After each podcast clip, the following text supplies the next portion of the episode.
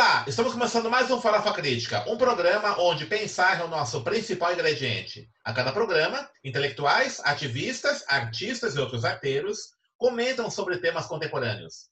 Farofa Crítica é uma produção do CELAC em parceria com o Departamento de Jornalismo e Editoração da ECA USP e apoio do IEA, Instituto de Estudos Avançados da USP. Acesse o nosso canal youtube.com farofa crítica, inscreva-se e clique no sininho para receber notificações de novos programas. E não esqueça de também ouvir os nossos programas no formato podcast na plataforma Spotify. Avise amigos, familiares para também curtir os programas do Farofa Crítica. E também acesse a nossa página no Facebook, facebook.com barra canal Farofa Crítica, onde você pode sugerir convidados, temas e também interagir com a nossa equipe de produção.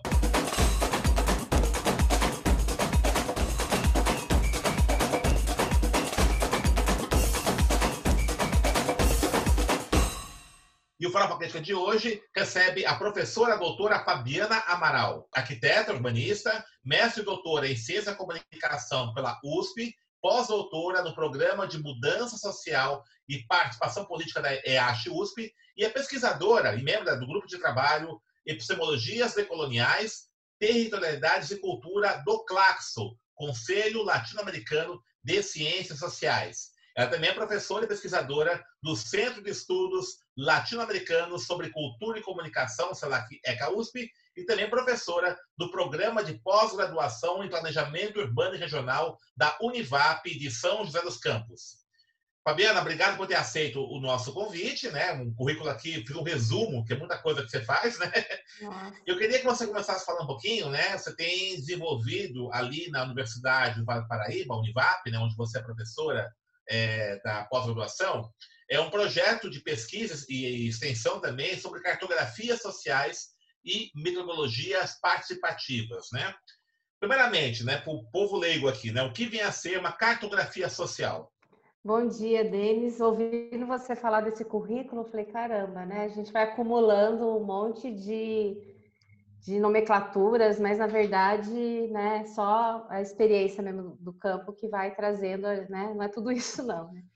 Mas é interessante essa pergunta, Denis, porque é um tema que né, é uma discussão, um campo do conhecimento que está sendo articulado há algum tempo aí na, na área do planejamento urbano, das ciências sociais, e, e tem diferentes, diferentes perspectivas, né, diferentes referências e autores que trabalham com isso. Né? A geografia, né, o campo da geografia tem, iniciou isso há, há, há mais de 20 anos, né? Mas a nossa perspectiva vai muito de uma. Para além da, da, dimensão da ferramenta, da cartografia, ela vai para a dimensão da, da experiência, né, das trajetórias desse, desses sujeitos sociais. Então, a, a dimensão desse projeto que você citou, ele trabalha tem um tema que gera ele, que é a discussão da, da regularização fundiária, da, da situação de vulnerabilidade da, das comunidades periféricas, tem esse mote né, de, de pensar um plano comunitário e a ideia das cartografias sociais é que esse plano comunitário possa ser construído conjuntamente com essa, com essa população. Né? Então, as cartografias sociais não existe um modelo que a gente chega no território e aplica a priori, né? São as experiências, as vivências daquela comunidade que vão, vão construir conosco essas cartografias. E é interessante falar um pouco isso, porque a, o tema da periferia, é, né, principalmente né, em algumas metrópoles, ele ganha muito força com a expressão dos jovens, né, da, com, uma, com uma perspectiva mais da politização do território. Mas as periferias não são todas assim, elas são diferentes, têm outras dimensões, né? Por exemplo, essa, essa comunidade que a gente trabalha, né, a, a gente vê outros, outras expressões, outras é, vinculações com esse território, né? A igreja muito presente, né? É, é, outra, outras perspectivas e não uma, uma, um fortalecimento, por exemplo, de uma expressão de cultura, né? Periférica. Então a gente trabalha com uma outra realidade. Então, é muito interessante isso que está colocando, né? Porque é, isso envolve é, uma mudança, né? Uma, um repensar aí é, das metodologias tradicionais é, no trabalho científico, né? E aí você fala, inclusive, né, até um, é, faz parte do título do seu projeto, desenvolvido na Univap, né, que são as metodologias participativas, né?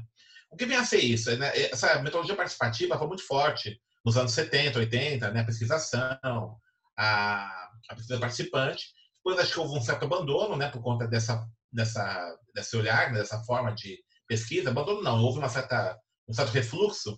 E há um retorno agora, né, dessas... Uh, práticas metodológicas participativas, né? Que é, inclusive você tem desenvolvido aí no seu projeto de pesquisa e também é um tema que está presente aí na própria temática do grupo de trabalho da Claxo, do Claxo, né? Que você participa, eu também participo. É, como é que você enxerga então esse retorno, né? O porquê é, dessas metodologias participativas é, em alguns projetos, né? Isso deve, se deve também, por exemplo, à, à periferia cada vez mais estar presente essa visibilidade maior aí da periferia como potência? Sim, isso é, na verdade, né, esse, essa referência né, da pesquisação, uh, entender também, por exemplo, esse projeto, ele parte, a gente trabalha, começa ele, né, surge ele da perspectiva da extensão, né, então, ele tem esses dois caminhos, né, é, não é só, não, não há um, um objetivo é, principal de construir um plano popular para essa comunidade, né, trabalhando a, de, a demanda e, e, as dificuldades dessa vulnerabilidade, mas principalmente também né, constituir um campo da extensão que tenha uma dimensão específica da produção de um conhecimento. Então, a gente tem parte dessa, dessa questão que vem né, da, da, perspectiva do Paulo Freire também. Né? As cartografias sociais, as metodologias participativas, elas não são só do campo da ciência ou da, ou da, ou da academia, né? Ela está ela tá acontecendo né, a partir da experiência desses movimentos sociais. Muito vinculado né, à expressão dos movimentos aqui no Brasil, movimentos indígenas, os quilombolas, a, os jovens de periferias das grandes metrópoles, né? São Paulo e Rio de Janeiro tem uma expressão muito forte nisso. Né? Nos nossos trabalhos, né, na discussão da América Latina, a gente percebe isso. Né? Então, é um é uma, uma perspectiva que tem surgido a partir dessa, dessa experiência também, né? dessa, dessa politização do território, né? vamos dizer assim. Né? É, então, isso tem feito a academia se, se reinterpretar também. É um desafio né, nosso, né? a gente tem apostado muito em trazer a, a perspectiva da extensão também, não só para a graduação, mas para a pós-graduação, e aí é, nos apoiado na, nas expressões aí dessas experiências também latino-americanas dos territórios. Então, um pouco de uma leitura de experiências, né? Então, a, até o nosso trabalho ele, ele acaba é, é, utilizando parte de, de, de, ferramentas, né? Como a gente trabalha com alunos de arquitetura, então cartografias, alunos de geografia, mas não é só isso, né? É, até para entender, a gente às vezes organiza as nossas, as nossas visitas a campo, as nossas reuniões com a comunidade, e elas são reestruturadas naquele momento, né? Lembro de uma vez que a gente marcou uma reunião, né? Os alunos iam levar uma maquete que eles tinham feito com as crianças da, do território, e chegou lá não tinha ninguém, né? Levamos dois ônibus com alunos, né? Chegamos lá, cadê a comunidade? Então, é, teve uma outra questão, era uma, era uma festa da, de, um, de um parente na igreja e ninguém foi, né? Então, e aí a gente teve que rearticular. Então, tinham cinco mulheres lá, é, foi, foi, foi um dos campos mais interessantes que nós participamos. Tinham cinco mulheres de várias gerações. Então, a gente sentou com elas, com aqueles dois ônibus de alunos que nunca tinham ido no território, e elas contaram as experiências, as trajetórias delas, né? cada uma da sua perspectiva. Da... Isso foi muito interessante, foi um dos campos mais ricos. Então, isso também nos mostra essa, essa potência é, de que o campo também né, produz esse conhecimento né? e, e refaz um pouco essa, essas, essas métricas, esses métodos que a gente tem é, abordado. Milton Santos, no livro Promota a Globalização, ele fala, ele, ele vê a globalização em três perspectivas, né? A globalização como farsa, a, como perversidade, como possibilidade. Como farsa, né, a narrativa ideológica que pensa a globalização como uma possibilidade aí de uma equidade geral, um acesso é, amplo à tecnologia para todo mundo, é, que é desmentida pela perversidade, que é a globalização, né, os dados que ele mostra, que todos nós conhecemos, né, de uma concentração brutal de riquezas, né, de, dessa desse aumento da miserabilidade. E com possibilidade, é, o Milton Santos enxerga você construir uma globalização a partir do lado de cá, né? a partir dos de baixo. Você enxerga, então, essas eh, cartografias sociais participativas como um processo que se inclui nessa ideia de construir uma globalização a partir do lado de cá, a partir dos de baixo? Sim, com certeza, né? Acho que esse, esse, a obra do Milton Santos traz, ele, ele é um dos, assim, no campo do planejamento urbano, da geografia, é, é, o, é o pesquisador que, que discute, rediscute isso, né? E, e entender que o território, né? Acho que para o campo da geografia foi muito importante demarcar um método, né, de análise do território, que o território ele é somatório de histórias e, e o quanto, né, é, essas experiências são importantíssimas, né, para repensar. Eu, eu, concordo, sim, com essa perspectiva e, e, por exemplo, em São José dos Campos, né, é uma cidade que, que, se, né, que é o recorte de estudo desse projeto, né, que se estabelece, se estrutura por, por conta aí de um processo né, de industrialização. Então, a gente tem aí né, é, o território, ele é constituído, as periferias, por esse processo né, de deslocamento migratório. Né? Então, a gente vai observar aí é, as expressões desses territórios muito em função dessa produção e ocupação do território, né? Do mesmo tempo que a gente tem essa periferias onde ah, não há uma expressão do jovem, aqui existe sim, né, é, muito forte, por exemplo, a expressão do hip hop, né, nas periferias, principalmente de São José e Jacareí, né, e o quanto a experiência desses jovens tem, tem tem feito um controle popular desse território. Né? Como que eu quero dizer com isso? É, sendo um espaço né, que, que, de solidariedade, de produção de uma, de uma narrativa, de um conhecimento, né?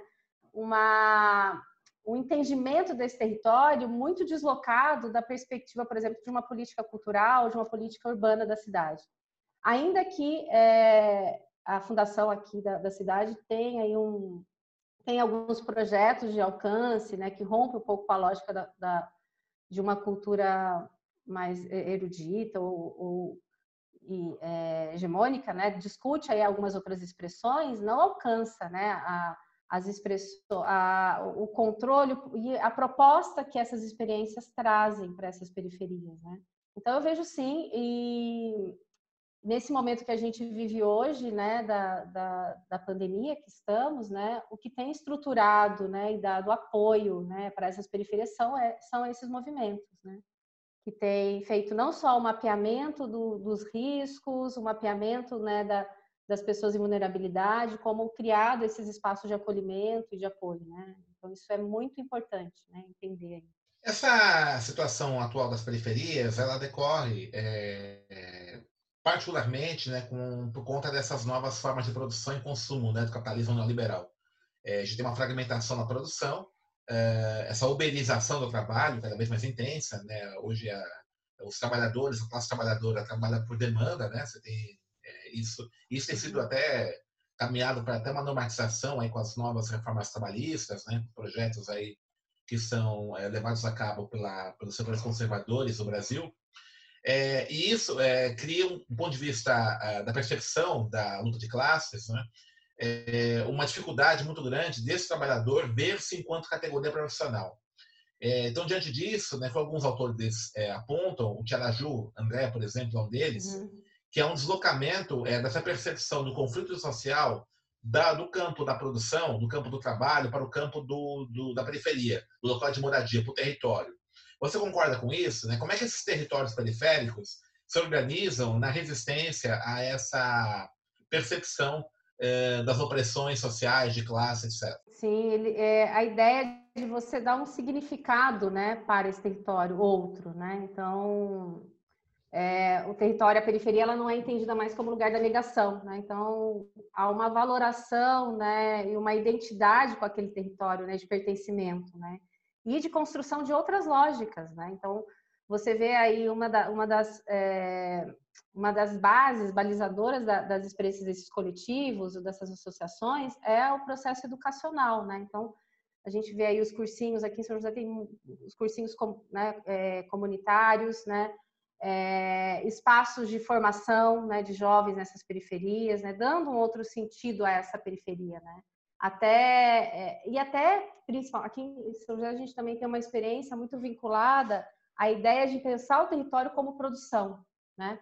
Não é só uma busca por uma demanda ou ausência desse Estado, né, da, dos recursos, né, vamos dizer assim, quando gente discutir território, o acesso à educação, a uma, ao direito à cidade, mas principalmente a possibilidade de eu poder produzir o meu, ter espaço de produção, né? Então a gente tem uma experiência aqui também da questão, né, da bem importante para entender hoje é, a situação da pandemia, a ideia da, da agricultura urbana, né? Então a gente viu isso muito nas hortas comunitárias também na Colômbia, né? Então a possibilidade de tornar aquele, aquele território também produtivo, né? Que eu possa né, criar aí ferramentas, né? Muito, não, muito desvinculado da ideia do empreendedorismo, que é uma, uma visão também que é que é disputada, né? Está em disputa nessa produção na periferia, né? Com o empresariamento aí da pobreza ou essa discussão.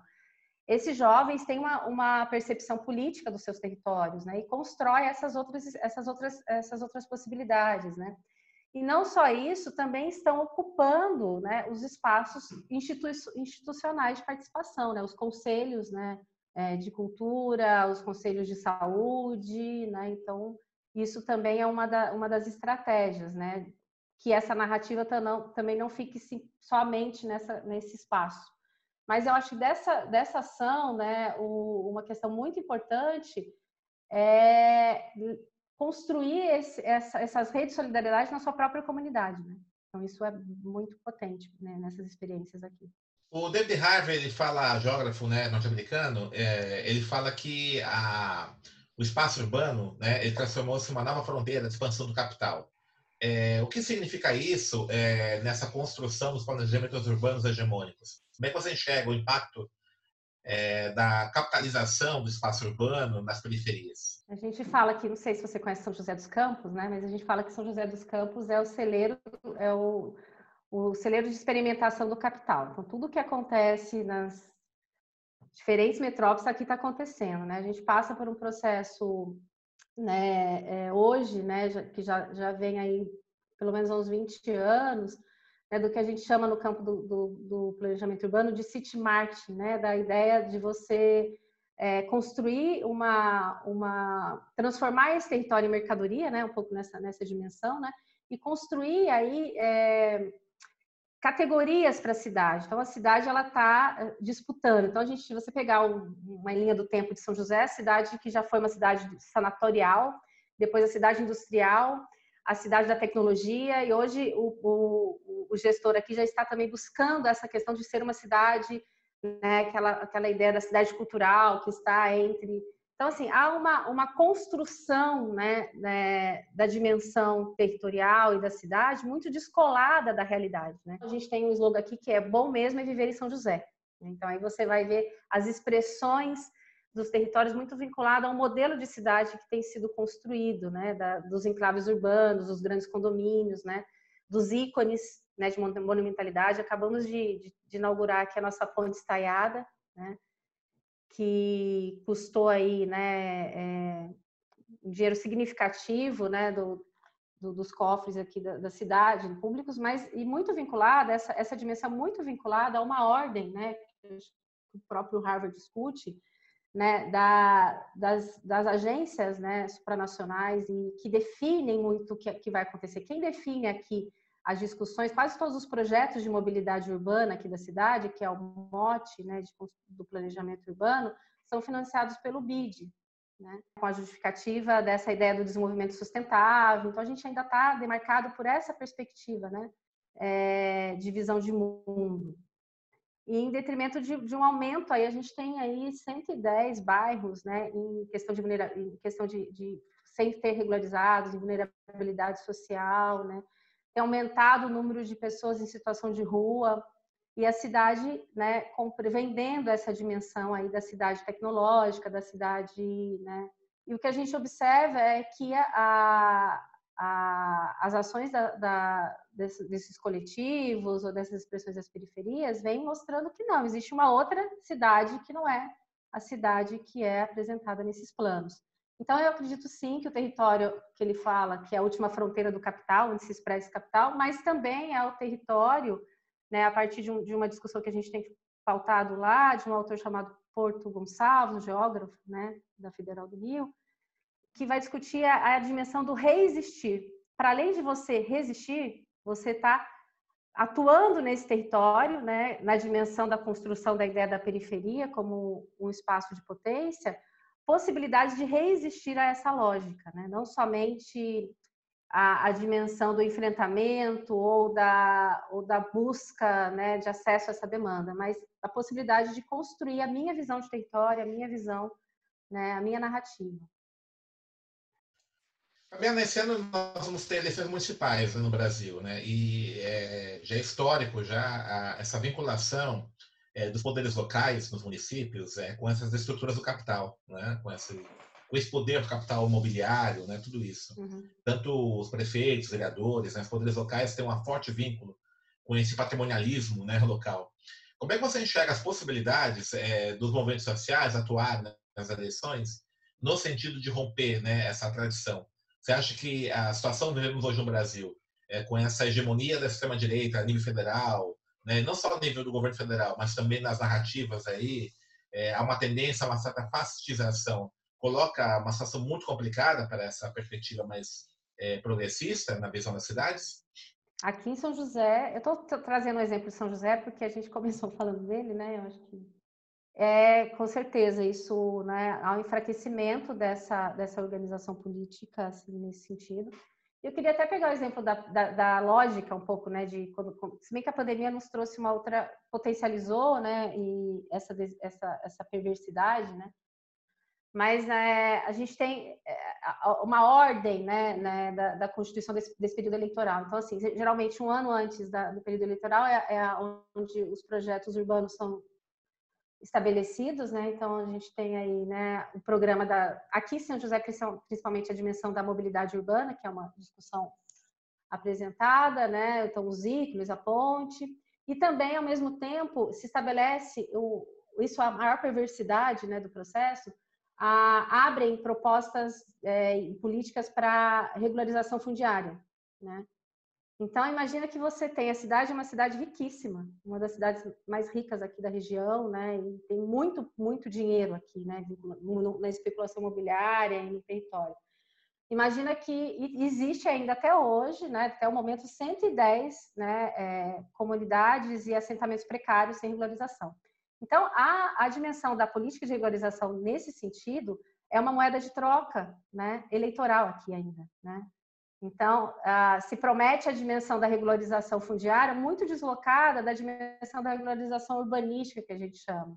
Então, a ideia é de dar o título. Então, você tem desarticulado muitas vezes a luta na periferia, quando você, olha, agora eu vou te dar o título da tua casa, você vai ter direito à sua moradia. Mas você está negando né, todo o resto, né?